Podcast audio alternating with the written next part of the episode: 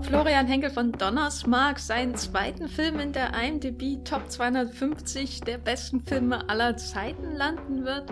Das und äh, vieles mehr fragen wir uns heute im 52. Wollmilchcast, wenn wir über Werk ohne Autor, den größten, den wichtigsten, den deutschen Film der letzten Woche reden. Äh, neben mir sitzt Matthias von das Filmfilter. Hallo. Und ich bin die Jenny von thegaffer.de. Genau, denn äh, bisher hat er nur das Leben der anderen in der IMDb Top 250 wie in seiner, seinem Wikipedia-Eintrag zu finden ist. Und der ist noch hinter ziemlich beste Freunde. Über die reden wir heute nicht, sondern außerdem noch über Alles ist gut von Eva Trobisch der im Kino läuft. Und äh, ich rede über Clooney Brown von Ernst Lubitsch, der schon ein bisschen älter ist. Viel Spaß bei dieser bunten Mischung mit Florian.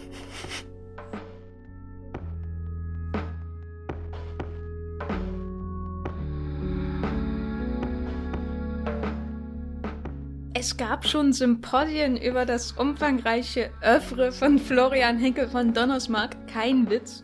Äh, und nun gibt es auch endlich einen Wollmilchcast, der sich mit ihm beschäftigt. Matthias, meine erste Frage ist natürlich, wie stehst du zu diesem Öffre? Er hat ja immerhin einen Oscar, die IMDb Top 250, und er wurde in Davos also mit dem Young Leaders Award äh, des Weltwirtschaftsforums ausgezeichnet. Was ich kannst bin, du noch dagegen ich sagen? Ich bin da leider nicht so tief eingedrungen, dass ich hier diese, diese großartigen Ursprünge jemals gesehen hätte, sondern vermutlich wie jeder andere Mensch saß ich irgendwann mal vorm Fernsehen und habe den deutschen Oscar-Gewinner geschaut, weil, ja, gell, deutsche Geschichte und so. Und dann habe ich irgendwann mal The Tourist gesehen. Und jetzt ist die Frage, also. hat er noch mehr gedreht? Nee, gell? Nee. Achso, ja, gut. Ja, also The Tourist ähm, kann ich mich leider wirklich nur noch sehr schlecht dran erinnern, aber ich bin jetzt so, so in der letzten Zeit, wie über ihn geredet wird, oder so fast neugierig geworden, den nochmal anzuschauen, um so zu überprüfen, was ist denn damals genau schiefgelaufen eigentlich, weil äh, der hat ja schon fast so einen legendären Status von wie jemand noch Hollywood kommen kann und grandios scheitern kann. Arg viel mehr kann ich dazu gar nicht sagen. Gut, ich glaube, das muss man auch nicht, weil äh, es ist ein relativ belangloses Remake äh, von einem äh, relativ belanglosen Film. Von was ist das denn, das Remake? Na, von Anthony Zimmer. Das ist so ein Film mit, ich glaube, Sophie Massot. Der läuft immer quasi alle zwei Sonntage abends äh, im ZDF ah. gefühlt. Äh, oder irgendwo bei ZDF Neo. Gerade jetzt wird er sicher laufen. Äh, kommt sehr auf den Fernsehen. Aber er hat natürlich äh, das Leben der anderen gedreht. Für mich so der ultimative ähm, triste DDR-Schwabbel als Film äh, mit Thriller-Elementen, damit man nicht untergeht drin. Und das fasst für mich eigentlich ganz gut zusammen. Ich mag den überhaupt nicht. Aber einmal, was ich ihm zugestehen muss, ist, dass er versucht, Unterhaltungsfilme zu machen. Mhm. Von Anfang an. Und geschichtslehrerfreundliche Filme. Ja, außer bei The Tourist. Ich weiß nicht, ob er da. Gut, aber jetzt mit Werk ohne Autor hat er schon definitiv zwei auf der Habenseite und Wisst ihr, wie viele Unterrichtsstunden bei 188 Minuten draufgehen? Genau, 188 Minuten ist der Film lang. Das heißt, äh, der vierstündige Kenneth Brenner Hamlet wird jetzt aus dem Unterricht raussortiert. Stattdessen wird in Zukunft Werk ohne Autor gezeigt, äh, der ja also ideal ist für den Grundkurs Geschichte, der ähm, nur bis 1945 gekommen ist, aber irgendwie noch die DDR und die Bundesrepublik mit äh, einbauen muss. Mhm. Kann man ihn zeigen, weil er spielt äh, Ende der 30er Jahre bis Anfang der 60er Jahre. Er ähm, nimmt alles, was in Sachen deutscher Geschichte zu haben ist, unter seine Fittiche und äh, äh, dazu macht er noch viel Kunstgeschichte, beginnt bei der ähm, Ausstellung für entartete Kunst in Dresden und endet bei ähm, Joseph Beuys und der moderne also eigentlich schon genug, um da auch 188 Minuten zu füllen. Warum auch immer er dachte, er muss 188 Minuten füllen.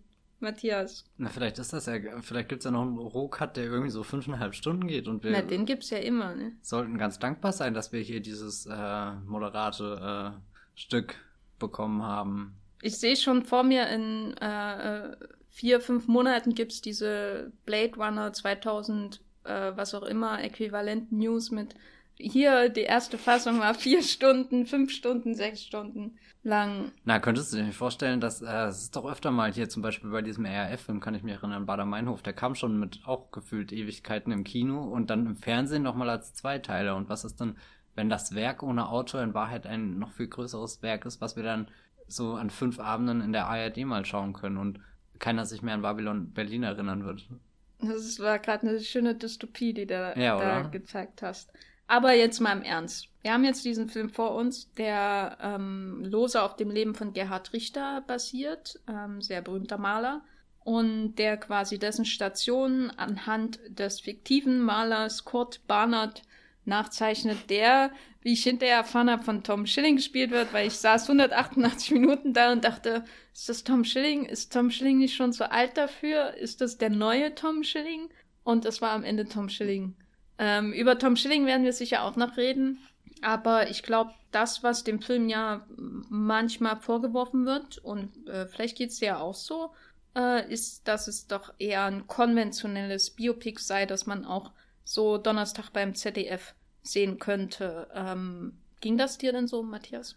Also ich fand ihn sehr konventionell gestrickt, auch vom Aufbau von den Stationen, die so abgehandelt werden. Gerade was man so in letzter Zeit an tollen Biopics auch aus Deutschland hatte, zum Beispiel hier äh, der Stefan Zweig-Film oder so, äh, vor der Morgenröte, den würde ich dir immer gern aufführen äh, oder äh, so, so der anhand von, von kurzen, knappen Episoden wirklich irgendwie die Essenz von einer Person und ihrem Wirken und so, so, so herausarbeitet und Gut, jetzt der Werk ohne Autor hat das Problem, dass er einerseits aktiv deutsche Geschichte erzählen will, aber dann nie ohne konkrete Namen zu rennen. Also so, so wie der hier jetzt äh, Kurt Wagner, äh, Barnard, Wagner, Gott, gibt es wirklich, ähm, sondern eben nur angelehnt und auch der Boys wird ja nie Boys genannt, sondern wir müssen ihn identifizieren anhand seiner Kleidung, anhand der seinem Verständnis von Kunst, wie er das transportiert ist. Jeder, der sich halt auskennt, sieht die Parallele und ja, ich weiß nicht, da, da wirkt immer so, so, als versucht er was anzusprechen, aber redet sich gleichzeitig außen rum. Äh, den Donnerstag würde ich nicht unterstreichen. Ich würde sagen, es ist schon mindestens ein äh, Sonntagabend-Event-Film. ähm, ich kann, ich weiß ungefähr oder ich kann verstehen, woher das kommt, weil, weil er irgendwie so, so mit der, mit der gleichen Geste oder Haltung oder irgendwie so, so dieses, äh, Ding von Größe, was dieser Film ausstrahlen will und das das Wichtige der Geschichte und deswegen habe ich das vorhin auch ernst gemeint, als ich dachte, so so jeder Geschichtslehrer wird sich wirklich darüber freuen, weil diese Filme ja immer so auf dem dem Grad balancieren. Sie sind einerseits extrem oberflächlich, aber dadurch auch sehr zugänglich, weil sich jeder sofort damit identifizieren kann. Es gibt eine Liebesgeschichte, irgendwas Tragisches passiert und äh, dieses Deutschland sieht dann vor allem immer äh, schön nachillustriert aus. Also so diese Filme äh, erwecken immer den Eindruck, als ist jemand durch Geschichtsbücher gegangen und sich hat diese üblichen Motive, die man immer erwartet, wenn, wenn eben von, vom Zweiten Weltkrieg oder so äh, geredet wird und hat das dann versucht nachzukolorieren und irgendwie in Bewegung zu setzen, was meistens nicht so kreativ fordernd, was auch immer ist. Also ich fand es nicht ganz so schlimm TV-lastig. Also am Anfang habe ich noch so ein bisschen damit gehadert. Also ich habe mit viel gehadert bei dem Film, aber das war mein geringstes Problem mit anderen Worten. Ähm, zum Beispiel in der Art, wie die Auftaktsequenz sich quasi äh, recht viel Zeit nimmt, um äh, durch diese Ausstellung für entartete Kunst zu gehen. Ähm, das war für mich so ein Beispiel dafür, wo die Laufzeit dem Film vielleicht sogar entgegenkommt, weil in einem TV-Film, der tatsächlich nur 90 Minuten oder so dafür Zeit hätte, ähm, da wäre das so ein klassisches, ich hake jetzt alles, was ich mit der Zeit identifiziere, ab mm. Moment gewesen. Und stattdessen hast du halt eine relativ lange Sequenz mit Lars Eidinger im Cameo, äh, weil Lars Eidinger heute in jedem Film mitspielen ich muss. Ich würde Fall wirklich 188 Minuten Lars Eidinger dazuhören, wie er abfällig über die Kunst dieser Welt redet und Ach, ich weiß nicht, da, da wurde mir auch bewusst, wie stark ein, also er spielt auch, auch ganz viel Theater oder so. Und, ja, ja. und in dieser Szene hat er für mich so diese ganze Präsenz einfach so, so er reißt da echt alles an sich und, und bringt das Kind fast zum Bein. Nur dadurch, dass er hier, ja, nee. Lars Eidinger, ja. übrigens auch in Babylon Berlin. Ja, so, stimmt. Wollte ich nur ja. erwähnen. Eine gute Serie, ja. die besser ist als Werk ohne Autor. äh, aber was ich damit eigentlich sagen wollte, insgesamt habe, oder die Szene ist für mich schon Ausdruck, dass ähm, die Struktur des Films durchaus über das hinaus will, was so ein typischer ähm, Degeto TV-Film äh, sozusagen zu erstreben versucht, im Sinne von, er muss einen Bildungsauftrag erfüllen und davor noch irgendwie eine dramatische Geschichte erzählen. Also ich habe da schon wesentlich Schlimmeres gesehen. Und was ich, und das sind die letzten positiven Worte, die ich über Werk ohne Autor, bevor wir über Sebastian Koch reden, äh, äh, loslassen werde. Was ich sagen muss, ist, er ist 188 Minuten lang und ich mache mich seit Monaten drüber lustig und ich habe äh, mich äh, auch davor gefürchtet, aber ich fand ihn nicht langweilig. Nee, überraschenderweise nicht. Er geht gut runter, so, so, so. Man sitzt irgendwie drin und das trödelt halt so ein bisschen vorbei und ja, keine Ahnung. Wobei, das ist wie wenn man so durch einen, einen Wikipedia-Eintrag scrollt. Der und, einfach und, nicht aufhört. Und epische Musik im Hintergrund laufen lässt, die auch irgendwie so einen Trailer untermalen könnte, weil dann, weil, weil der Film findet ja immer wieder so seine Spitzen. Was ich äh, gerade noch sagen wollte äh, zum, zum Aufbau, ich dachte, dass die Geschichte viel früher und viel kleiner endet. Ähm, also es ist ja dann irgendwie so, der, der, der Kurt, dieser Künstler, äh, lernt die äh, äh Ellie kennen, gespielt von Paula Bär und das ist die Tochter von dem Professor Karl Sebern, das ist Sebastian Koch. Und äh, die hängen alle irgendwie zusammen, wissen es aber nicht wirklich. Auf alle Fälle verliebt sich Tom Schilling in Paula Bär, wer kann es ihm verübeln? Und äh, hat muss dann Transit bei gesehen. hat auch Transit gesehen wahrscheinlich. Und sich dachte, Franz Rogowski geh mal weg da. Und Franz Rogowski immer so, oh nee. ich würde übrigens Franz Rogowski jederzeit Tom Schilling vorziehen. Das ja. ist also allein wenn Franz Rogowski, glaube ich, regungslos immer im Raum steht, nimmt man ihm mehr, mehr wahr, als wenn Tom Schilling schreiend im gleichen Raum steht und dabei mit einem Hula-Hoop-Reifen tanzt. Äh, ja, es, äh, wie gesagt, genau. Tom Schilling mhm. hat aber auch eine recht undankbare Rolle im Grunde, er, weil er muss ja irgendwie versuchen darzustellen, wie ein Künstler denkt, weißt du, also er muss immer vor irgendeinem also Bild stehen und überlegen, ah, was, wann kommt jetzt meine künstlerische Eingebung, damit ich dann irgendwann zu dem Punkt komme, wo ich meine ähm, äh, fotografischen Abbildungen da, also die Abmalungen äh, da darstelle. Also er hat sehr viele Szenen, wo er irgendwie dasteht und starrt und äh, zwinkert. Ähm, insbesondere wenn dann natürlich Sebastian Koch da ist, der ähm, ja ähm, herein trampelt in den Film. Äh, und ich muss ihn wirklich loben. Ich weiß nicht, ob es Absicht ist. Äh, er spielt nämlich in einem wesentlich anderen Kaliber als in Das Leben der anderen, wo er auch schon mitgespielt hat. Aber er ist ja wirklich so ein ähm, äh, megalomanischer Bösewicht allererster Stufe in dem Film. Ich glaube, dass es Fluch und Segen einerseits, dass es wirklich so definitiven Bösewicht gibt, das, das bringt ihn ja teilweise schon auf so eine äh, Hans-Lander-Stufe irgendwie, weil, weil er so überspitzt und echt mega diabolisch werden kann. Gleichzeitig versucht er immer noch diesen ernsthaften Film über deutsche Geschichte zu erzählen und dann auch diese, dieses, dieses Familiendrama, was, was sich ja immer weiter enthüllt und, und wie sie miteinander verbunden sind. Und deswegen, was ich, äh, das war der Punkt, den ich gerade eben noch sagen wollte, dachte ich, ist, äh, der Film findet schon, wenn sie zusammen in dem Haus wohnen, äh, seinen, seinen Höhepunkt und dass da dann der, der große, keine Ahnung, das große Drama schon durchexerziert wird. Aber ich war sehr unwissend und dann kam noch die ganze DDR-Geschichte dazu. Aber Sebastian Koch ist, glaube ich, äh, der Puls dieses Films. Überall, wo man bei Tom Schilling gerne mal nachfühlen würde, ob er denn noch äh, Ob's, ob's ob er noch, noch einen hat? Ob er noch einen hat, da äh, bringt Sebastian Koch, vor allem wenn er aus dem Familie, äh, aus, der, aus dem Urlaub mit seiner Frau kommt und dann äh, Bilder ähm, zeigt voller Stolz und man weiß gar nicht, ist er jetzt stolzer, wenn er die Filme, äh, die, die Bilder zeigt oder, oder wie er in den Bildern posiert. Und also er posiert echt mit einer, ich weiß nicht, das kann man, glaube ich, unter den Worten Gönnung gar nicht mehr zusammenfassen, so, so übertrieben ist das. Ich finde es auch schön, dass er wirklich so die, die ähm, ultimativen Albträume eines Abends mit den Schwiegereltern, nämlich den Fotoabend äh, des Urlaubs, verbindet mit, äh, das ist ein Täter äh, äh der Nazi-Herrschaft, der äh, Menschen äh, zwangs, also eingewiesen hat und dann ins Euthanasie-Programm ähm, gebracht hat, Mörder im Grunde und hier ja auch der, der für den Tod ähm, der Tante von Kurt Barnett ähm, verantwortlich ist. Und das ist alles, und, und dann noch eine, eigentlich ja auch ein faszinierender Charakter, weil er sich ja ähm, dann ein, den, den Sowjets quasi anbietet mhm. durch diese ähm, Geburtsszene, wo er dann zur Stelle ist. Also einerseits hat man diesen faszinierenden, seltsamen Wendehals von dem Bösewicht äh, und auf der anderen Seite diesen, diesen dunklen Schatten von Schwiegervater, der in die äh, äh, Reproduktionsgeschichte seiner eigenen Tochter dann auch noch eingreift. Und es gibt ja ungefähr nichts, was mehr creepy ist als das. Ja, also, also das ist das, wo ich denke, dass Donnersmark, der ja auch das Drehbuch geschrieben hat, auch ähm, irgendwo einfach in seinem grundständigen Wesen als Filmemacher eigentlich ähm, eher Genrefilme machen will. Ich glaube, The Tourist ist für ihn die, der ultimative Ausdruck dessen, dessen, was er eigentlich machen würde. Er ist da irgendwie durch die, die Hollywood-Maschinerie mit 7000 Drehbuchautoren und Revisionen und was weiß ich und äh, Star-Allüren und was weiß ich gegangen und sein eigenes Ego, das sicher auch beträchtlich ist. Und deswegen ist das Eis in die Hose gegangen.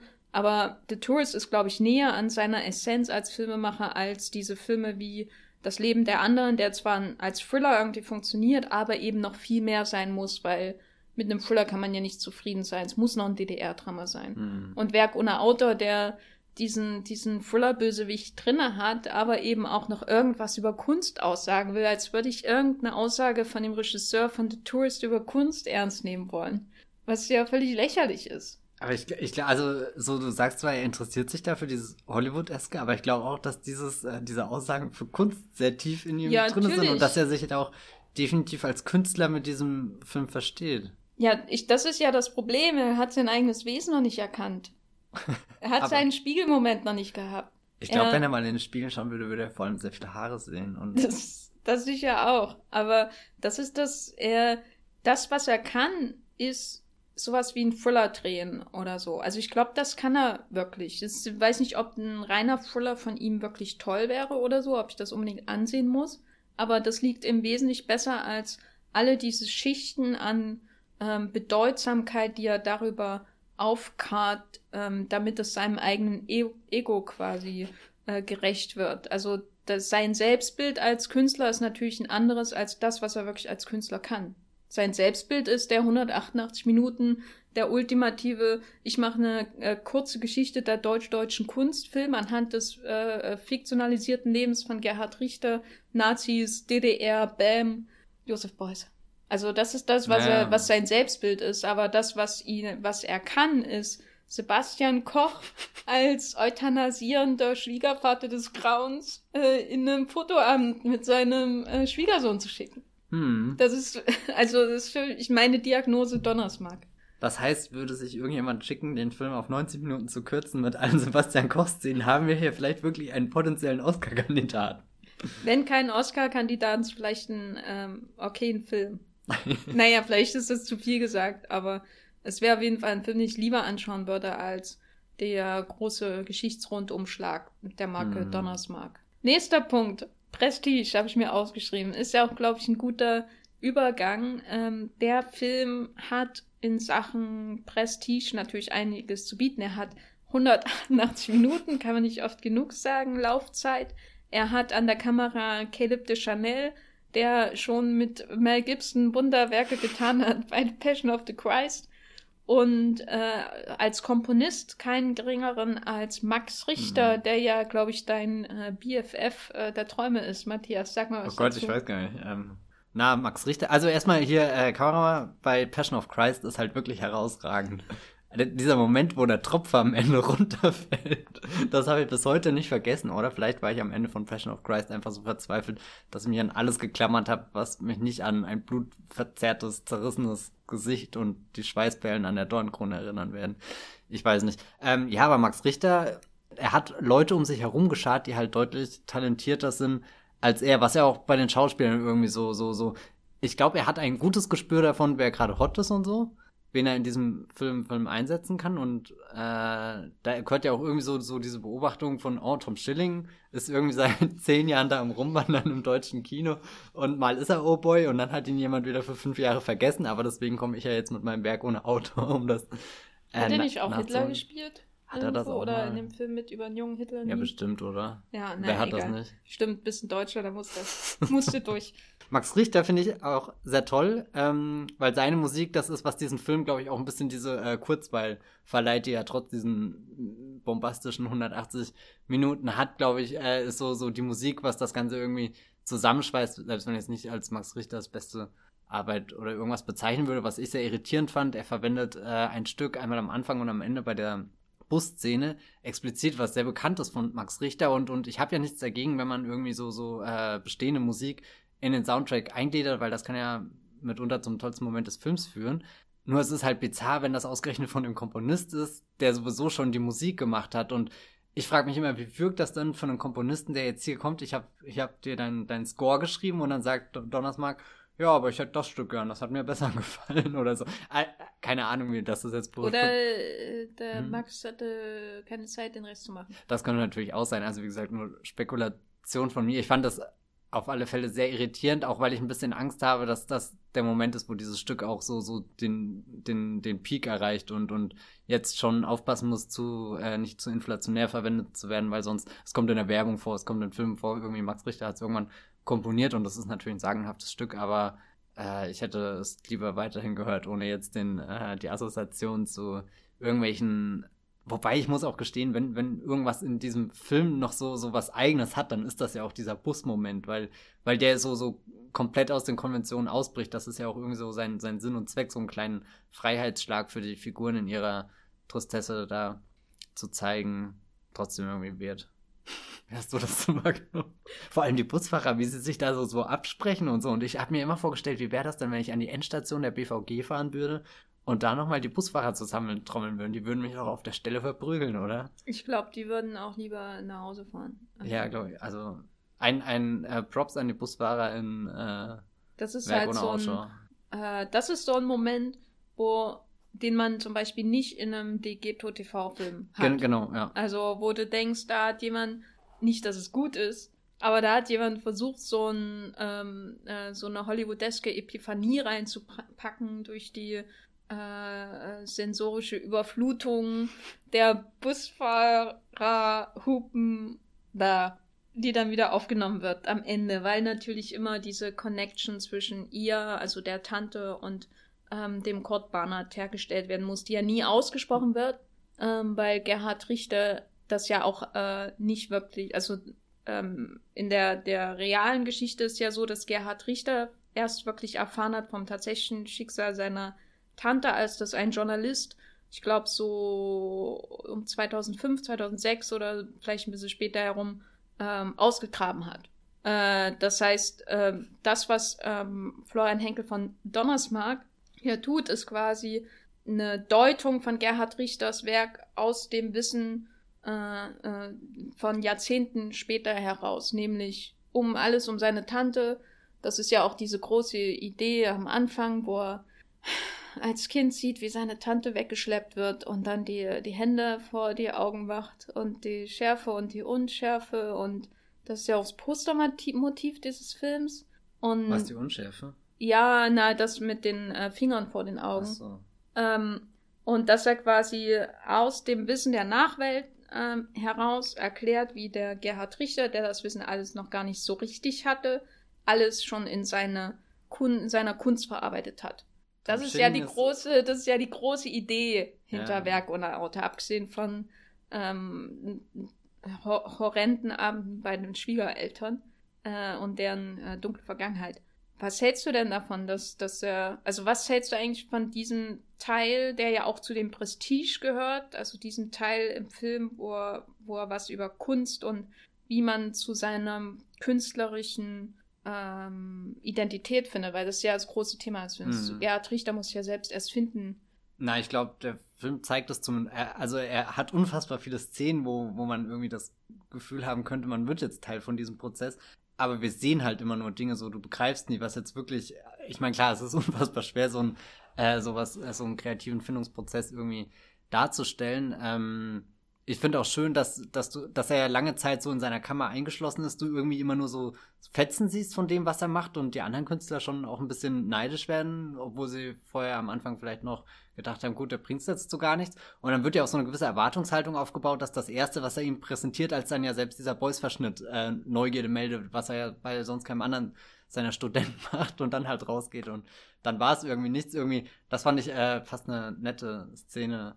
Aber ähm, ich habe nicht das Genie irgendwie hinter dem Künstler begriffen, auch nicht, was jetzt die Kunst im Speziellen, abgesehen halt der Bedeutung über sein, sein persönliches Leben oder so, das ist ein bisschen, äh, ich habe neulich den Vergleich gebracht äh, bei äh, zum Beispiel hier diesem, oh Gott, jetzt fällt es mir nicht ein. Brian Wilson ist der Sänger von Love, Love and Mercy? Genau, Love and Mercy. Und der äh, Film zeigt dir sehr schön den Prozess, wie äh, Brian Wilson diese Stücke komponiert, was die Stücke besonders macht, woher die Klänge kommen oder so. Also sprich, du gehst vorher rein und hast das Album Pet Sounds gehört und äh, merkst schon, okay, das sind wirklich besondere Stücke, aber ich habe keine Ahnung, woran das liegt. Und nach dem Film hast du das halt irgendwie so wirklich aufgeschlüsselt, so wie als könnte er ein Musikstück sezieren und dir die einzelnen Teile davon zeigen. Und, und deswegen finde ich, das ist einer der, der bewundernswerten Filme über so, so einen künstlerischen Prozess, dass du wirklich dahinter steigst. Aber davon hat dann Werk ohne Auto nur dieses, halt das Bild, was man sich vorstellt von dem krübelnden Mann, der vor der weißen Leinwand ewig sitzt.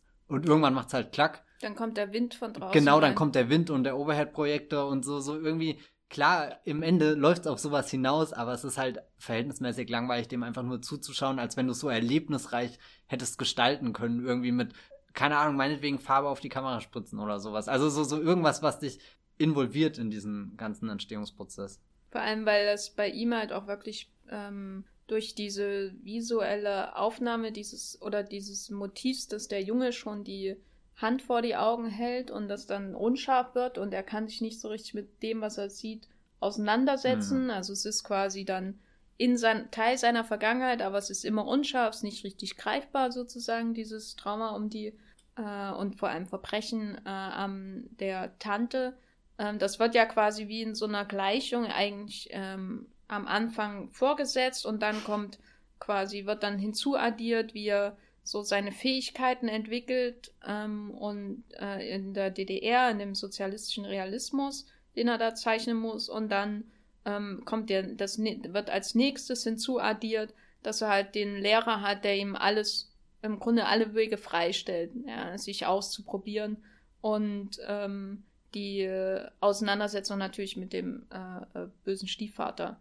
Äh, und das wird dann alles irgendwie zusammenaddiert und dadurch hast du dann das, was die meisten Leute wahrscheinlich mit Gerhard Richter assoziieren, obwohl er natürlich noch viel mehr gemacht hat, äh, nämlich diese Abmalung von äh, Fotografien, die leicht unscharf sind. Und das ist halt dumm. also ich finde es irgendwie, ich finde es so bescheuert, äh, dass, also, weil natürlich kann man versuchen, irgendwie zu erklären, wie jemand dazu kommt, aber andererseits, oder sagen wir mal so, Florian Henkel von Donnersmarck ist nicht in den entferntesten fähig, und das kann man ihnen eigentlich auch nicht vorwerfen, äh, sich wirklich ästhetisch mit dem auseinanderzusetzen, was Gerhard Richter macht. Weil, seine, weil er rein filmisch gesehen einfach ein sehr konventioneller mhm. ähm, Filmemacher ist. Und Gerhard Richter ist genau das Gegenteil von Florian Henkels von Donnersmarck sozusagen, weil der hat, äh, wenn man in eine Ausstellung mit seinen Gemälden oder generell Werken geht, dann hat man irgendwie die, die Abmalungen und dann hat man irgendwelche Jackson Pollock-artigen Farbgebilde und dann hat man wieder was ganz anderes. Das ist halt genau das, was Florian Henke von Donnersmarck nicht macht, filmisch gesehen. Es ist alles recht homogen. Äh, ob nur The Tourist oder Lives of Others oder das Leben der anderen oder, oder nun den, das Werk ohne Autor. Das heißt, sein Ansatz ist, ich kann mich nicht ästhetisch damit auseinandersetzen, wie zum Beispiel jetzt hier Julian Schnabel hat jetzt einen Van Gogh-Film gemacht, wo alles so aussieht, als so ein bisschen versucht wird auszusehen wie ein Van Gogh-Film. Hm. Ähm, das kann er nicht machen, also macht er so eine Rechnung auf, wie dieses Werk zustande kommt. Er versucht zu hinterfragen, wie, wie kommt er zu seinem berühmtesten ähm, Stilmittel sozusagen als Maler. Und das ist dann einfach zu flach, weil dadurch wird auch das Mysterium irgendwie kaputt gemacht. Und man will ja auch nicht für alles eine Erklärung okay. vielleicht, ne? Also vor allem nicht so eine einfache. Also. Ah. Naja, aber wahrscheinlich deswegen kommt er so gut an ja. Ich würde euch lieber empfehlen, ähm, ähm, mal diese Abmalung von Gerhard Richter in der Galerie anzusehen, weil das wirklich ein sehr spannendes Erlebnis. Aber darüber hinaus, ähm, über diesen Moment am Anfang, wo er sieht, ähm, dass seine Tante weggebracht wird und diese Unschärfen quasi vorweggenommen werden, ähm, bindet er ja die Kunst von Gerhard Richter noch anders ein als die größte Sequenz groß im Sinne von ah, ausbreitend ja. und nicht ähm, groß im Sinne von, ähm, ähm, also qualitativ groß sozusagen, äh, nimmt auch so ein Motiv aus äh, Gemälden von Gerhard Richter aus, ne, auf, nämlich durch diese ähm, Radartäuschungsdüppel, die von den ähm, Alliierten abgeworfen werden, bevor die Bombardierung von Dresden beginnt, die bei Henkel von Donnersmarck in einer großen Parallelmontage ähm, ausgebreitet wird. Warum erzähle ich das? Weil das, glaube ich, ein 180, 88 Minuten äh, Film, das ist, was sich einbrennt, so diese Sequenz. Also das, wo du denkst, auch hier will er wirklich so groß sein wie sein ganzer Film irgendwie. Hier ist das, hier ist das, was er, ähm, hier ist sein, seine größte Geste in diesem Film sozusagen, diese Sequenz. Oder findest du noch irgendeine, die, die größer ist in dem Film? Nee, ich glaube, für die Figuren wichtiger ist nochmal diese Busszene, eben, ja, weil, weil das ja den Film rahmt. Aber doch schon, dass das wirkt so als, also wie diese, wie das anrollt. Also du spürst das schon richtig, was, was er da plant. Und bevor du überhaupt in, bevor sich das Gesicht in Entsetzen versteinert über die absolute Geschmacklosigkeit, die dann geboten wird. Also so, so, du, du, da, da, doch, das kündet sich so, schon so drohend eigentlich wie die Fliege an. Und dann äh, wird gleichzeitig hier wie äh, eben die von unter anderem Karl Seebahn äh, zum, zum Tode verurteilten Patienten, aus welchen Gründen auch immer, werden in einer Gaskammer äh, dazu parallel geschnitten, wie dann eben die Stadt bombardiert wird. Und auch wie das die Kamera einfängt. Also wie als wäre das ein erhaben, orchestrierter Moment absoluter Poesie und Schönheit und also. Genau, weil die, die, diese Düppel, die da runtergeworfen werden, die mal, wo, ist es seine Familie, die die sieht, wie das über ich, den ich Feldern schon, oder? Ja, ja, abgeworfen wird. Ähm, es gibt ja so Gemälde, wo er ähm, Porträts gemalt hat, die dann auch solche ähm, Striche, solche leicht silbernen äh, äh, äh, Flecken drauf haben. Und das ist halt sehr auffällig, dass er das dann auch noch dafür nimmt, äh, die äh, Bombardierung von Dresden so vorzubereiten und dann noch gleichzusetzen mit äh, den Verbrechen der Nazis in einer Parallelmontage, weil das macht ist ja das ist ja äh, Parallelmontage äh, ist ja eins der der großen eine der großen Herausforderungen des Filmmachens sozusagen. Und äh, eines der Probleme bei einer Parallelmontage ist, dass ähm, sie durch die Parallelität der Ereignisse ein gewisses Gleichgewicht schaffen kann. Nicht bei jeder.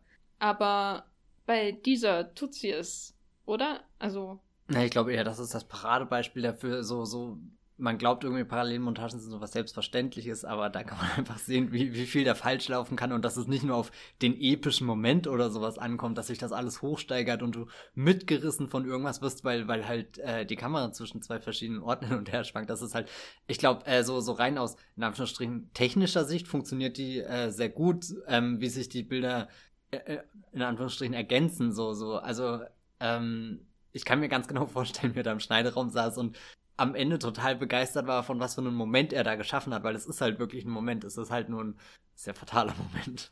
Ja, also man kann ja nochmal die Einzelteile sozusagen auseinanderklamüsern auf der einen Seite und das ist, ähm, da musste ich wirklich sehr laut glucksen. Als ich das im Kino gesehen habe, hat man die, die armen Einwohner von Dresden, natürlich ein Busfahrer, äh, der da durch so eine, der nicht, durch einen Tunnel oder eine Unterführung fährt und der sieht äh, äh, der ist da ganz glücklich und dann fällt irgendwie äh, alles auf ihn drauf und er ist tot.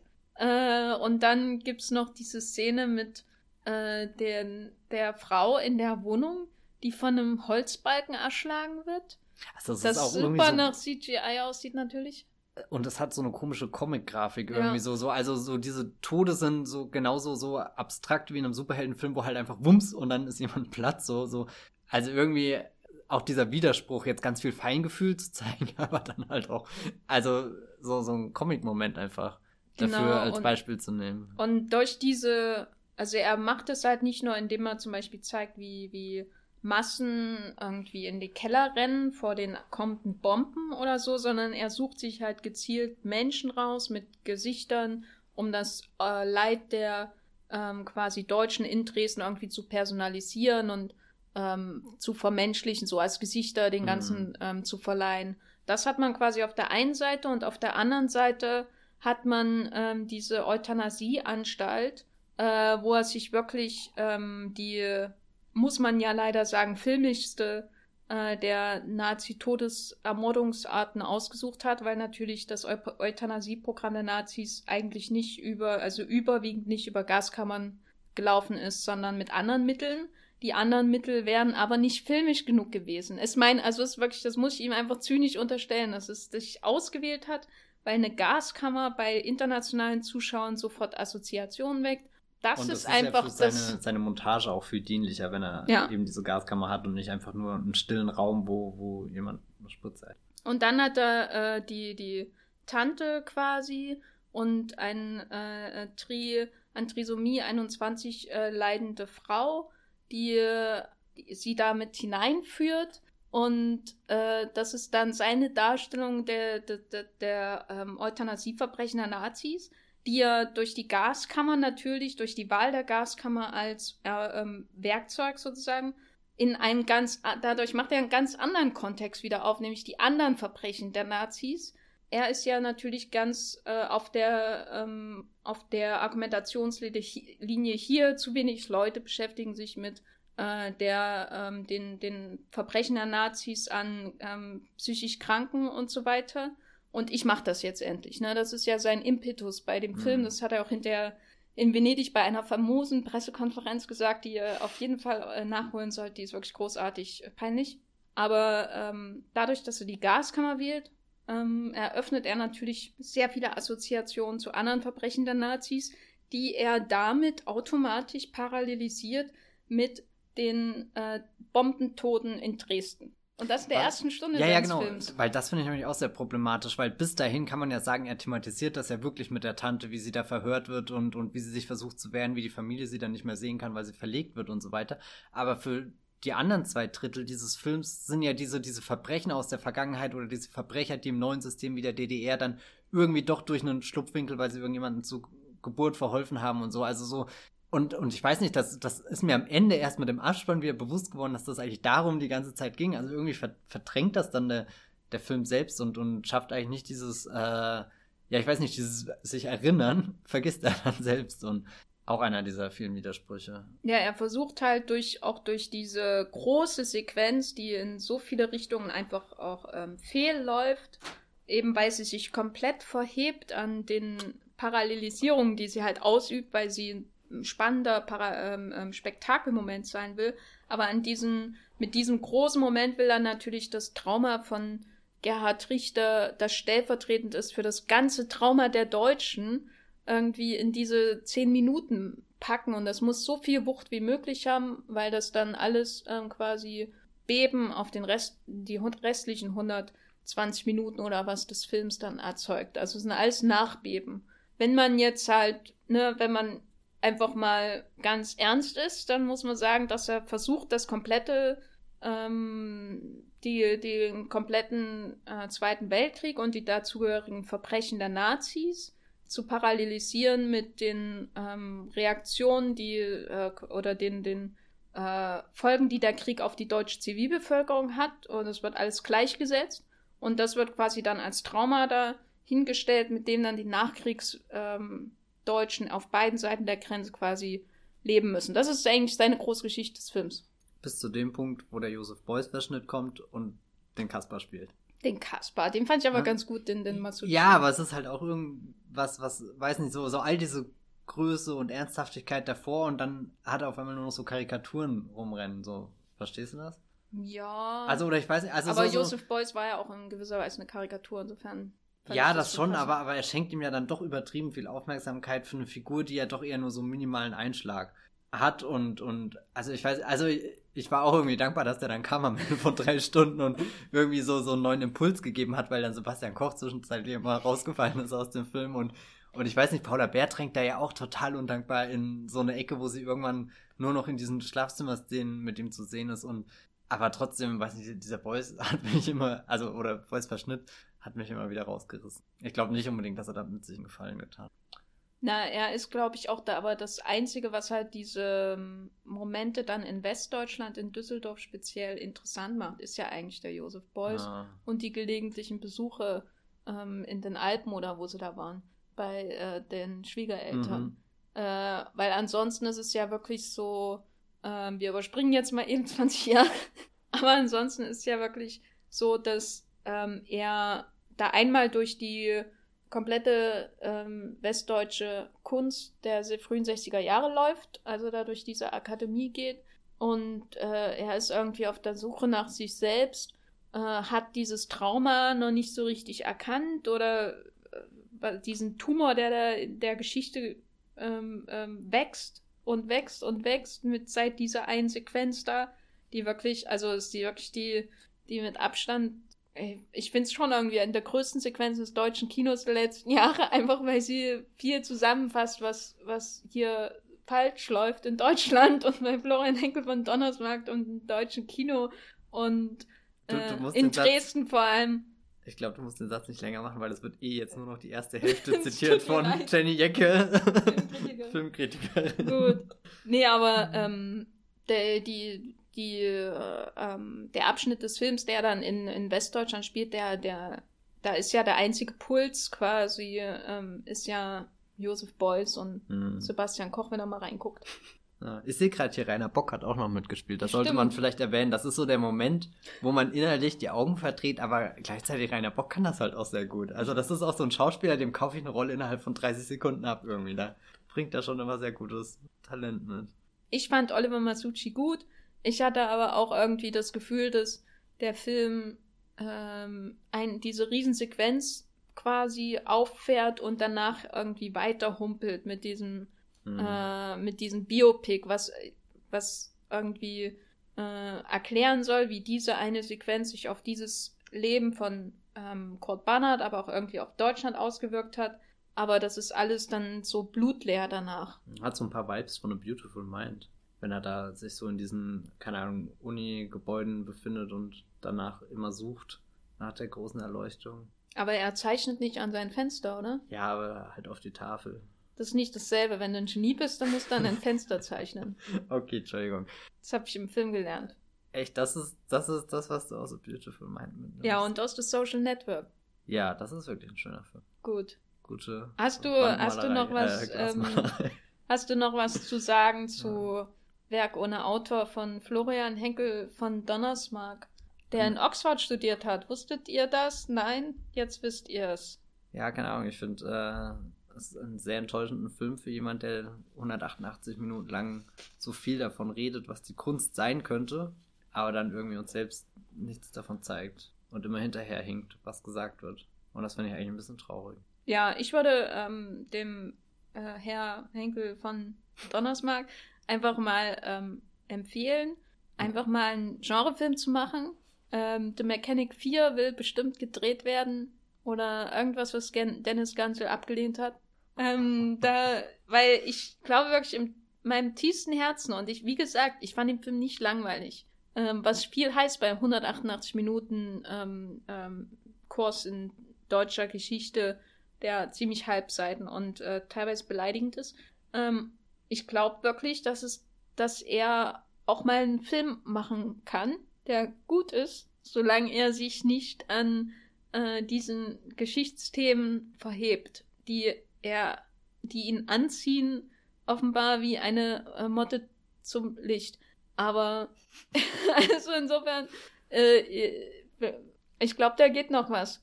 Ja, aber ich bin doch jetzt, also ich meine, der nächste Film dauert ja bestimmt wieder fünf Jahre, insofern wie lang wird der dann sein? 206. Hier, ich habe neulich von Wim Wenders einen Film gesehen, der ging auch übertrieben lang. Der hieß irgendwie bis ans Ende der Welt oder so. Den fand ich gut. Da war, da gibt's zwei Fassungen, glaube ich. Und ist das das, war das der, war das das Sequel von Himmel über Berlin oder was was anderes? Was? Das war ein Sequel? Ist, dann habe ich vielleicht einen anderen gemeint. Weil es gibt ich ja ein Sequel nicht, von der Himmel über Berlin, den, den, das mag ich lieber als äh, der Himmel über Berlin. Nee, ich, ich glaube, das, boah, das wäre ein sehr abstraktes Sequel. Gut. Also ist nicht der ja. Film mit Otto Sander in Berlin.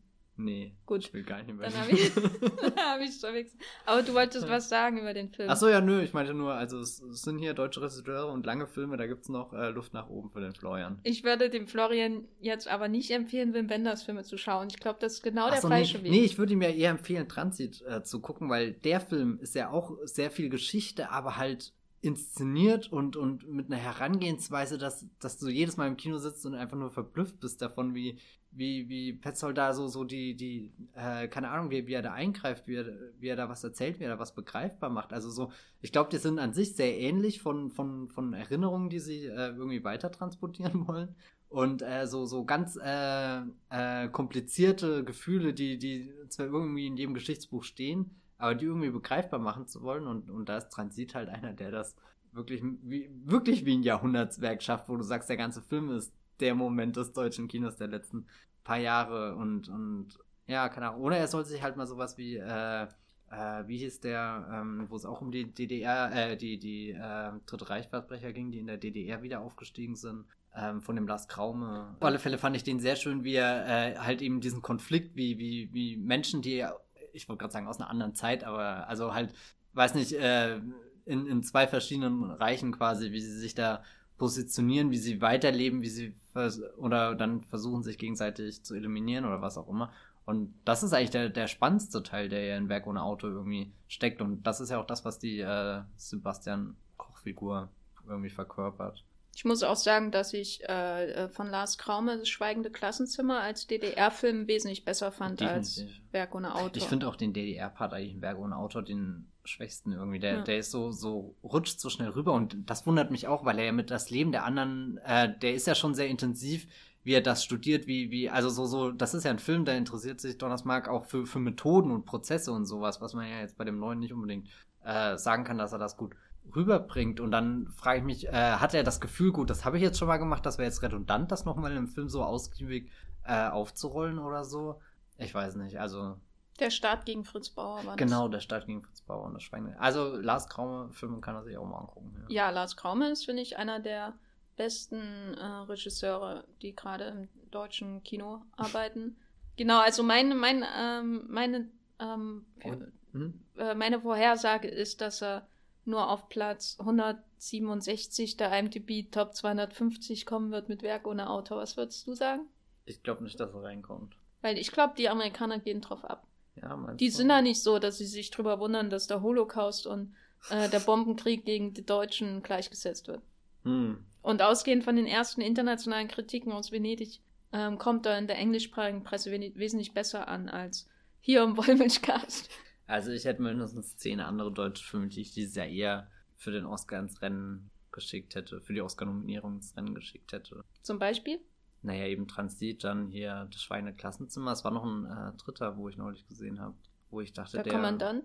Äh, nee, aber der Kommandant war der Aufhänger dieses Gesprächs. Kommandant fand ich auch sehr interessant. Also der Kommandant, das ist auch so ein Film, der, der beschäftigt einen, der, der klatscht einen richtig äh, ins Gesicht und das hätte Werk ohne Auto auch werden können, meinetwegen. Werk ohne Auto sollte auf jeden Fall mehr ins Gesicht klatschen. Ja. Also ich finde, ähm, also wenn er schon so eine grenzdebile Sequenz drin hat, wo er ähm, irgendwie die deutsche Geschichte äh, in, in fünf Minuten packen möchte, dann sollte er sich einfach, sollte er einfach in jede Szene sollte er so reindübeln wie in diese Sequenz.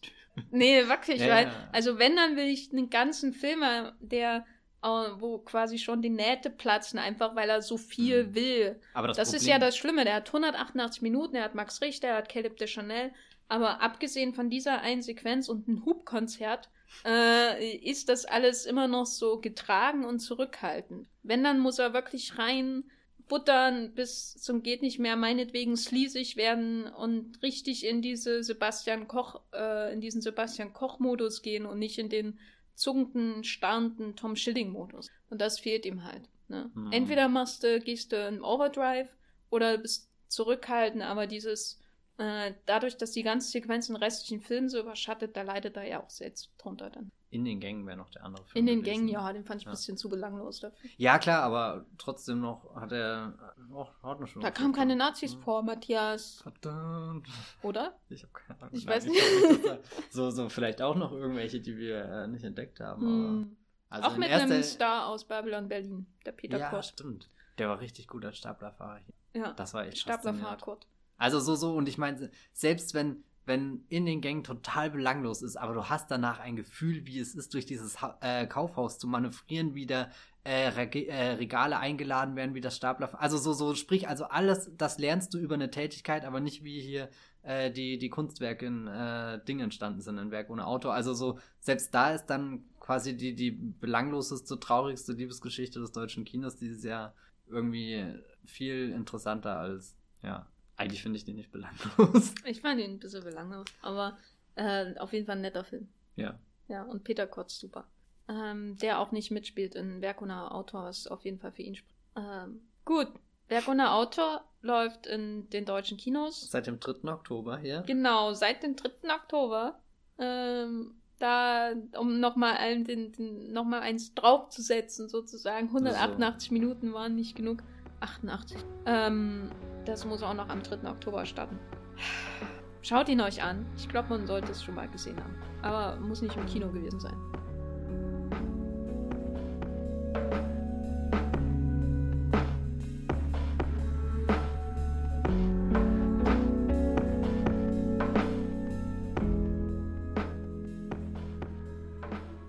Kommen wir von Werk ohne Autor zu einem wirklich guten deutschen Film, den ich neulich im Kino gesehen habe. Alles ist gut von Eva Tröbisch. Das ist ihr Abschlussfilm. Die hat in München an der Hochschule für Fernsehen und Film studiert und er hat auf dem Filmfest München seine Premiere gefeiert, bevor er nach Locarno gewandert ist und dort einen Nachwuchspreis erhalten hat. Also sprich von einem Veteran des deutschen Kinos wie Donnersmark, der es ja schon wieder von, von Deutschland nach Hollywood und wieder zurückgeschafft hat mit nur drei Filmen sind wir hier. Eine Weltreise. Ja, es ist, also ich finde das eigentlich der Wahnsinn, dass er so, so, so eine Karriere im Schnelldurchlauf irgendwie gemacht hat. Aber äh, zurück zu äh, Eva Trübisch, die äh, hier ihren Abschlussfilm gemacht hat und wo man sieht, äh, so sieht quasi ein, ein junger deutscher Film aus, der ganz klar äh, seine Vorbilder irgendwo hat und sicherlich schon mal sowas wie die Berliner Schule oder so äh, gesehen hat, weil der Film auch sehr äh, nüchtern und zurückhaltend inszeniert ist, in erster Linie auf äh, die natürliche Geräusch Umgebung und so fokussiert ist und äh, aber dann dann visuell sieht er doch noch ein bisschen anders aus. Also irgendwie so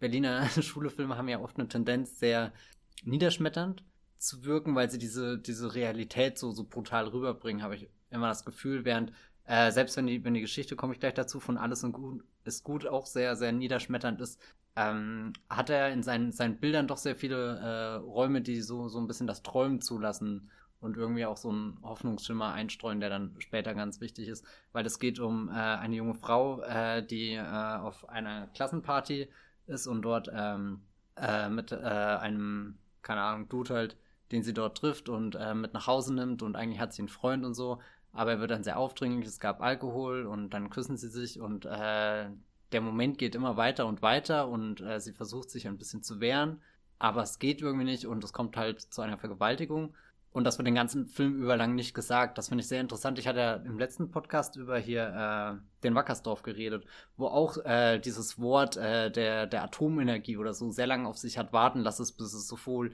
die Figuren als auch der Film selbst äh, irgendwie ausspricht. Das war ja äh, Teil dieses Prozesses und alles ist gut ist eigentlich ein Film, der, der noch viel äh, mehr in diese Verdrängungs äh, Taktik, keine Ahnung, kann man das sagen? Oder ich weiß nicht, der, der viel mehr, was passiert ist, versucht zu verdrängen und dann eben auch der Titel, der natürlich äh, nichts mit der Realität und der Wahrheit zu tun hat, sondern alles ist eben nicht gut. Aber ähm, es ist sehr schwer bis unmöglich überhaupt äh, darüber zu reden, was äh, passiert ist. Was dann natürlich sehr kompliziert ist, dass die Protagonistin äh, immer mehr in so, so, so ein Eck gedrängt wird. Äh, also ihr geht es finanziell nicht so gut. Sie ist darauf angewiesen, einen Job in München anzunehmen, was aber nicht zu den Plänen passt, die sie eigentlich mit ihrem äh, Freund äh, umsetzen wollte, so ein, ein Haus, was eher außerhalb der, der Stadt ist, äh, aufzubauen und, und sich irgendwie anders durchzuschlagen, weil das letzte Unternehmen, was sie hatten, irgendwie insolvent gegangen ist und deswegen nimmt sie jetzt als Lektorin einen Job bei einem ehemaligen äh, Dude, den sie auch irgendwoher kennt und da stellt sich dann heraus, dass es äh, der, der, äh, äh, also äh, der, der sie vergewaltigt hat, ist der Schwager ihres ähm, Chefs. Das heißt, äh, da gibt es dann wieder so, so ungewollte Berührungspunkte, wa was wirklich äh, sehr, ähm, keine Ahnung, blödes Wort, interessant ist, wie, wie diese Vergewaltigung ähm, dargestellt in dem Film wird. Weil man sieht es schon, ohne dass es irgendwie schockierend oder, also nein, es ist schockierend, aber es findet keine schockierenden Bilder oder explizite Bilder dazu mir, mir hängt ja immer noch hier von Gaspar Noé, den ich jetzt neulich gesehen habe, Irreversible, der das ja wirklich mit der, als, als schlimmste Tour de Force äh, irgendwie so inszeniert, wie man das im Kinositz wahrnehmen kann und das, äh, was alles so gut macht und, und äh, geschrieben und so und äh, teilweise auch gedreht ist der Film ja, bevor diese ganze MeToo-Sache so hochkommt, wo ja auch oft die Frage ist, ähm, ja, wie, das war jetzt schon ein Übergriff oder äh, das, also, oder, oder, also wo es immer auf die Perspektive auch ankommt, wer das erzählt und wie er es interpretiert. Und eben diese Vergewaltigungssequenz ist aus seinem Blickwinkel auch ähm, nicht unbedingt eine Vergewaltigung, sondern halt einfach, er hat viel getrunken und wollte das halt und dann kam es dazu und also so, so wirklich, es kam einfach dazu. Das ist äh, total interessant, das könnte man sich stundenlang anschauen und überlegen, wo jetzt genau die, die Grenzüberschreitungen stattgefunden haben und wie sie Nein sagt und, und das tut sie definitiv, aber halt er versteht es trotzdem nicht und äh, keine Ahnung, also so, es ist sehr kompliziert, dass, äh, also es, es wird deswegen vielleicht auch nie benannt, weil es eben nicht so greifbar war. Und aber im, im Verlauf des Films entwickelt sich natürlich dann schon ein Bewusstsein dafür, was denn jetzt wirklich passiert ist. Das sind dann so erste Gespräche, wo sie mit ihrer Mutter zum Beispiel äh, sagt, naja, äh, es ist nichts passiert, aber die Mutter ahnt natürlich sofort, dass irgendwas los ist und dann äh, mit sehr geschickten Fragen, wie ich finde, äh, versucht irgendwie so an den Kern hinzukommen, weil sie schon ahnt, in welche Richtung das geht. Aber die Protagonistin äh, schafft es dann doch immer noch so, so sich immer mehr irgendwie selbst aufzulösen. Einerseits, aber gleichzeitig will sie ihm, äh, also dem Vergewaltiger, das nicht einstehen, dass er so eine Macht darüber hat, äh, sondern halt trotzdem den Job zu ergreifen, selbst wenn er dann eben der Schwager ihres Chefs ist. Und das bedeutet, sie werden sich im Büro des Öfteren über den Weg laufen. Und eine dieser Begegnungen, die dann in einem ganz normalen Alltagsgespräch äh, passiert, ist eben, dass er sie darauf anspricht und sagt, wir müssen jetzt mal darüber reden und sie ihn da sehr, sehr abblockt zuerst. Und äh, es ist sehr, oder ich weiß nicht, ich als Zuschauer habe mich die ganze Zeit gefühlt, ich, ähm, es ist sehr schwer, ob sie ihn dadurch bestrafen will oder ob sie es selbst einfach nur versucht, so, so tot zu reden und dann halt hoffen, dass die Zeit irgendwie das vergessen macht. Aber das funktioniert ja natürlich nicht, weil später äh, bringt sie ihn dann in eine ähnliche Situation, ähm, dass sie ihn auf einmal anfasst und, und sehr aggressiv wird und, und er sich auf einmal damit unwohl fühlt. Also auch äh, interessant, wie, wie dann die Dynamik andersrum wirken kann, was ja irgendwo auch schon wieder ein Übergriff ist. So, so teils aus Rache, teils aus, weiß nicht was. Ich glaube, es ist äh, ein sehr berührender Film und ein sehr wichtiger Film gerade, weil er eben direkt in dieser, in, in so eine alltägliche Situation eingreift. Also er wirkt jetzt nicht konstruiert oder so, das, das läuft nicht alles darauf hinaus, sondern der Film fängt erstmal an und erzählt von allem Möglichen und hört auch irgendwie an einem ganz anderen Schluss auf. So, und, und dann, dann schneidet sich das auf einmal in dieses Leben, was sowieso ein bisschen durcheinander ist. So, so, du fährst Berliner U-Bahn und versuchst dazwischen äh, alles in Ordnung zu kriegen und telefonierst gleichzeitig, während der Insolvent-Dude kommt und fragt, was noch alles verkauft werden kann. Und so, und hast eigentlich tausend andere Probleme im Kopf und dann kommt das einmal dazu und das kann gar kein, also so, so eine Vergewaltigung hat gar keinen Platz in einem normalen Leben, weil es schon so genug Probleme gibt und dann ist das sehr interessant, wie, wie, wie, wie, wie sie sich immer mehr äh, diesen Freiraum quasi erkämpfen muss, um das zu akzeptieren, dass das jetzt passiert ist und dass sie vielleicht doch dagegen handeln muss. Er hat ein sehr offenes Ende, was das angeht, auch wenn äh, die Regisseurin da schon, habe ich, also hat auch das äh, Drehbuch hier geschrieben, Eva Trubisch, deutliche Hinweise liefert, wie sie zu einem Schluss kommt oder wie sie das für sich äh, abschließt, das Thema. Ähm, aber das will ich jetzt nicht verraten, weil sonst zu viel äh, gespoilert wird. Die Schauspielerin ist übrigens, oh Gott, ich weiß nicht, wie man es ausspricht, Enne, Enne, Enne Schwarz, äh, die äh, habe ich bisher noch nirgendwo gesehen äh, oder, oder, oder nicht bewusst gesehen, aber habe zumindest vorhin gelesen, dass sie Lotte Zweig in dem vorhin schon erwähnten Vor der Morgenröte gespielt hat. Aber generell ein sehr, äh, äh, oder ein, ein Film, der sich nach, nach jungem, frischen, interessanten deutschen Kino anfühlt. Und wenn ihr die Chance habt, dann solltet ihr den euch mal anschauen.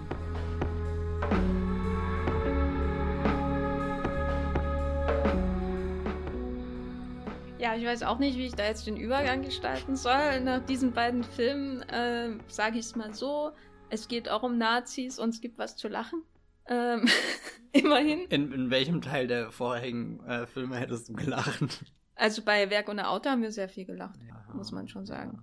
Aber jedenfalls gibt es jetzt was zu lachen zum Abschluss dieses äh, Wollmilch-Casts. Und zwar ähm, habe ich, mache ich ja gerade eine große äh, Charles Boyer Retro und in diesem Zusammenhang habe ich auch schon über Histories Made at Night geredet und äh, im letzten Wollmilchcast über Lilium, Lilium von Fritz Lang, genau, weil das Schöne an äh, Charles Boyer ist, als er quasi in den 30er und 40er Jahren auf dem Höhepunkt seiner Karriere war, hat er mit einem großen Regisseur nach dem anderen gearbeitet. Das ist wirklich krass. Bis in die 50er rein hat er dann auch noch mit Douglas Sirk gearbeitet und Otto Preminger. Ich habe immer noch einen Otto Preminger von ihm ähm, vor mir sozusagen und einer seiner letzten Filme war mit Alain René. Also er hat wirklich alle ähm, mhm. ähm, abgekriegt, die man so abkriegen kann, abgesehen von Alfred Hitchcock. Ähm, der fehlt irgendwie, ist eine klaffende Lücke in seiner Filmografie. Aber er hat äh, nämlich auch mitgespielt 1946 in dem letzten Film äh, von Ernst Lubitsch, dem letzten Film, den er alleine quasi ähm, fertiggestellt hat, ähm, bevor er gestorben ist. Ernst Lubitsch ist ja relativ früh gestorben an einem Herzinfarkt. Und zwar Clooney Brown. Äh, eine Komödie, die wahrscheinlich zur falschen Zeit kam, die ähm, auch 1938 spielt, kurz vor dem Kriegsausbruch. Ähm, und wahrscheinlich jetzt nicht genau das Richtige war für die Leute, die gerade den Krieg durchlebt haben. Aber finde ich immer noch ähm, zeitlos in ihrem in ihrer Auseinandersetzung einerseits mit Klassenunterschieden und andererseits mit ähm, so diesem ähm, Zwischenkriegs, dieser Zwischenkriegshaltung, insbesondere bei vielen Briten, aber sicher auch bei vielen, vielen anderen auch, nämlich diesem, dieser Appeasement, dieses, ja, die komischen Nazis, die werden schon irgendwie wieder weggehen. Äh, dahingehend ist Clooney Brown leider zeitlos, aber das klingt jetzt wieder so düster. Ist es eigentlich nicht. Ähm, es geht um einen ähm, tschechischen ähm, Flüchtling, ein äh, Gegner Hitlers, der nach Großbritannien kommt, gespielt von natürlich dem Franzosen Charles Boyer, der mit einem französischen Akzent äh, spricht, weil so war das eben damals in Hollywood. Und der kommt äh, über Umwege auf einen Landsitz, ähm, weil er sich eben durchs Leben schlägt. Und das ist, ähm, er schlägt sich nicht, äh, natürlich nicht wirklich, aber er hat ähm, wirklich seine Mittel, um seinen Status als ähm, äh, Heroe äh, der, des Antifaschismus einzusetzen, um hier und da mal an eine Pfundnote zu kommen, äh, was sehr amüsant ist. Und so gelangt er dann eben auch äh, auf diesen Sitz von äh, ähm, betuchten äh, Briten, die sich ihres Standes sehr, sehr bewusst sind.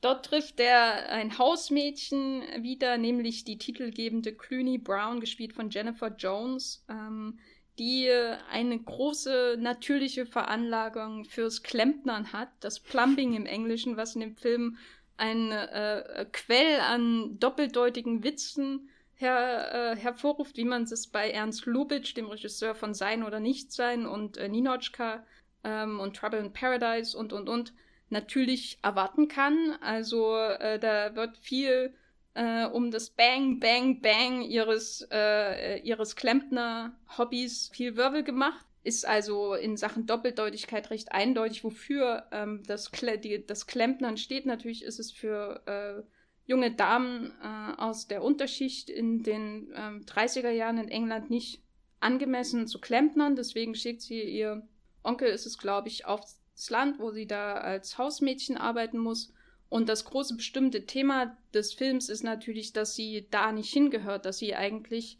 ihrem äh, Wesen nachgeben sollte, aber die britische Gesellschaft sie eingrenzt, sozusagen. Es packt sie in diese Rolle, die sie erfüllen muss, sonst ähm, wird sie halt nicht akzeptiert. Es gibt auch zwei großartige Szenen, ähm, die, glaube ich, eher für den späten Lubitsch stehen. Der späte Lubitsch ist ja allgemein etwas ähm, na, nicht langsamer, aber irgendwie ein bisschen nicht weniger witzig, aber irgendwie getragener, ein bisschen ernster, was auch manchmal mit äh, dem Krieg in Zusammenhang gebracht wird. Und ich glaube, in Clooney Brown zeigt sich das hervorragend, weil es gibt einmal eine Szene, wo äh, die Clooney, die wirklich ein, ein äh, Bündel an Energie und äh, Lebensfreude ist, in diesen Landsitz ankommt zum ersten Mal. Die Besitzer denken zuerst, sie ist eine durch eine Verwechslung, sie ist halt äh, jemand von ihrem Stand ähm, und sie bieten ihr Tee an und sie äh, äh, fragen sie im Wohnzimmer, wie es ihr so geht. Und sie äh, behandeln sie auf Augenhöhe, bis äh, Clooney dann irgendwann eben sagt, hier, ich bin eigentlich äh, das neue Hausmädchen. Und dann verlassen die beiden immer noch absolut höflich, aber die Höflichkeit wird natürlich jetzt zu so einem äh, Messer, mit dem sofort alle äh, Verbindungen gekappt werden äh, verlassen die beiden sofort das Wohnzimmer und äh, Clooney darf ihren Tee alleine weiter trinken, in Anführungszeichen, aber eigentlich ist klar, ähm, dass sie jetzt an die Arbeit muss und äh, bitte nie wieder mit den Herrschaften reden, so in der Art. Ähm, und da fehlt es wirklich dem äh, Lubitsch-Drehbuch eine Adaption ähm, nicht an Härte. Also obwohl das insgesamt eine sehr nette romantische Komödie ist, ist sie doch sehr scharf und auch durchaus was die Verletzungen angeht, die Clooney in diesen Begegnungen mit sich trägt, äh, sehr ernst ähm, in der Darstellung dieser, ähm, sag ich mal, Klassenhürden, an denen sie immer wieder abprallt, sozusagen. Ähm, und die zweite Szene, die ist auch, ähm, glaube ich, die größte Sequenz des ganzen Films, ähm, in der sie da bei ihrem Apotheker-Boyfriend einen Abend verbringt mit seinen Bekanntschaften aus dem Dorf. Und das ist natürlich so absolut biederes Bürgertum die sehr viel auf sich geben, aber auch nach oben natürlich buckeln, nach unten treten, so in der Art, wo dann aber eben der Abfluss verstopft. Was dann bei, bei Lubitsch immer sehr laut ist. Das ist alles sehr Ähm, das hört sich immer an wie, wie eine Explosion bei Roland Emmerich, wenn bei Lubitsch der Abfluss verstopft. Und Clooney weiß natürlich sofort, ich bin die, die das Problem lösen kann, sozusagen. Und niemand in dem Raum weiß, dass sie dieses Talent hat, aber ähm, Klempnern wird in dieser Schicht der Gesellschaft natürlich erstens nicht mit Frauen assoziiert und zweitens mit einer ganz anderen Schicht, die natürlich nach unten ähm, gehört. Und deswegen führt das natürlich zu Konflikten, dass Clooney da anfängt, äh, gegen die Rohre zu schlagen. Bang, bang, bang. Äh, und das ist wirklich eine, also das ist so eine vernichtende Szene, wie sich das da ausspielt, dass man fast äh, übersehen könnte, dass Clooney Brown insgesamt einfach ein wahnsinnig komischer äh, Film ist, der nicht ganz so rasant ist wie frühere ähm, Ernst Lubitsch-Filme, wo man ja immer mal das Gefühl hat, dass äh, ständig nur die Türen aufgerissen werden, irgendjemand was Lustiges sagt und dann geht es in den nächsten Raum sozusagen. Das ist hier alles nicht so. Es ist alles recht ähm, getragen, lange Einstellungen, alles immer noch sehr genau. Also er hat überhaupt nicht sein Händchen äh, für das Timing äh, verloren. Das, der Schnitt ist auch äh, ganz wunderbar zu beobachten, wann eben dann mal die Großaufnahme kommt, weil meistens sind sie eher so halb, äh, halbnah in Dialog sehen und dann kommt für die perfekte Reaktion quasi die Großaufnahme, wo man ganz kurz den Schauspieler sieht, der dann, äh, wo dann eben sich die Augen weiten oder der dann eben was Lustiges zu sagen hat und so. Es ist immer alles noch ähm, absolut genau, nur eben ein bisschen nicht bitterer, aber irgendwie ist da so ein, wirkt alles realistischer. Es wirkt irgendwie, als wäre die Welt so ein bisschen eingebrochen in die Welt von Ernst Lubitsch, die reale Welt. Ähm, mehr noch als bei Ninotchka und äh, Sein oder Nicht Sein sogar, die ja beide ähm, sich mit der Zeitgeschichte ähm, beschäftigen.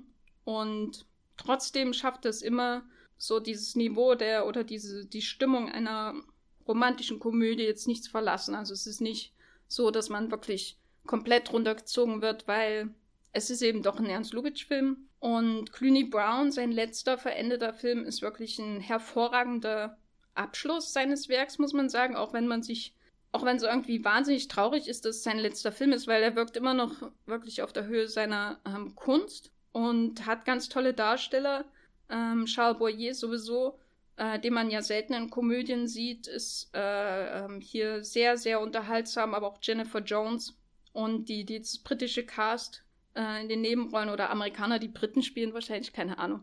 Aber es sind alles, jede einzelne Figur hat einen ganz klar ähm, gezeichneten Charakter, der ähm, auch mit der ähm, sozialen Schicht natürlich ähm, zusammenhängt. Das ist alles sehr amüsant und äh, mit wunderbaren kleinen Details. Also ich habe den Film bestimmt schon in den letzten Wochen drei, vier Mal gesehen, weil er ähm, einfach äh, auch so eine, ein äh, Film ist, den man schauen kann, wenn man mal was äh, braucht, das einem wieder aufbaut. Und da ist Clooney Brown äh, ganz hervorragend dafür geeignet. Kann man in Deutschland kaufen auf DVD. Ich habe es mir als äh, Import gekauft aus Großbritannien, weil es billiger ist.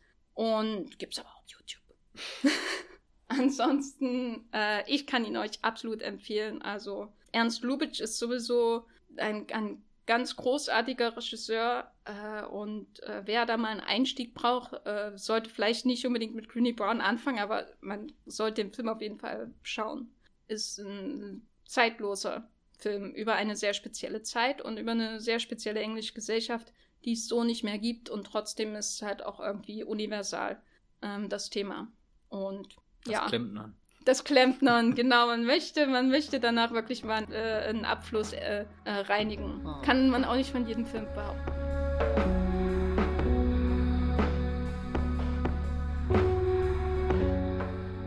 So, da haben wir heute ähm, zwei deutsche Filme vorgestellt, nämlich Werk ohne Autor, den Film, der vielleicht der zweite in der IMDb Top 250 der besten Filme aller Zeiten äh, von äh, äh, äh, Florian Henkel von Donnersmark wird. Vielleicht auch nicht. Der Film, der für Deutschland ins Rennen um den Auslands-Oscar geht. Warum auch immer. Und außerdem Alles ist gut von Eva Drobisch und äh, Clooney Brown von Ernst Lubitsch. Eine bunte Mischung. Äh, war ein erfolgreich gemeisterter Podcast. Was würdest du sagen? Wie viele Punkte gibst du ihm? Was du Podcast? Keine Ahnung. Na, 8 von 10 auf der Klempner-Skala. Ja, 9 von 10 würde ich ihm geben, wenn er 188 Minuten lang wäre. das wäre Meta gewesen. Das, ja, verdammt. Hm, verdammt, ja, verpasste Chance. Matthias, ja. wo kann man dich äh, sonst noch Lobeshymnen ja. auf äh, Florian Henkel von Donnersmark äh, singen hören? Nirgendwo. Gut, und aber bist du bei Twitter?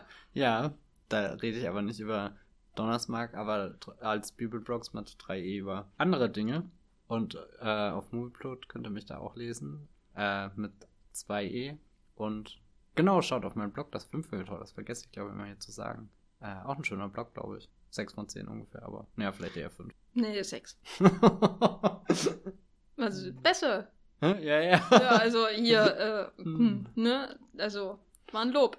Äh, ja, ich bin, äh, äh, äh, schreibe manchmal bei thegeffer.de äh, 4,5 von 10. und äh, ansonsten bei Moviepilot und bei Twitter bin ich als Gefferlein äh, mit einem N. Und äh, da würde ich schon sagen, äh, 8 von 10, weil ich mindestens alle zwei Tage ein Clooney Brown Bild poste. Echt krass. Ja. Gut. Aber steigt jetzt der Blog auf, wenn du auch da den Clooney Brown Kontext hast? Eigentlich schon, oder? ja, das wird dann äh, 5 von 10. Ah. Mhm. Das ist eine genaue Rechnung. ähm, ja, wir äh, hören uns äh, sicher ein andern Mal, hoffentlich vor dem nächsten Film von Florian Henkel von Donnersmark. Ich bin mir ziemlich sicher, wir haben sogar schon einen gesehen, über den wir bald schon reden werden, oder? Ja, mal schauen. Ich weiß, es kommt, es kann ja sein, dass ich einfach nach Werk ohne Autor keine anderen Filme mehr sehen kann. Ist einfach, weil es mich so tief berührt hat. Aber ich dachte, das hast du schon überwunden. Das ist doch schon wieder drei Monate Ja. her, dass du ihn gesehen hast. Oder wann war das? Das wissen doch die Hörer nicht. Gut. Ah. Ja, Illusion zerstört. Hm. Wir, unser Leben geht weiter, trotz Florian. Wir sind Survivor. Okay, das ist kein guter letzter Satz. ist. Äh, wir hören uns ein andermal. Tschüss. Ciao. Der Wollmilchcast wird produziert von Jenny Jecke und Matthias Hopf. Unser Intro und Outro stammt aus dem Song Slam Canto von Kai Engel. Ihr könnt unseren Podcast bei allen gängigen Apps abonnieren und wir freuen uns über Kommentare und Bewertungen auf iTunes.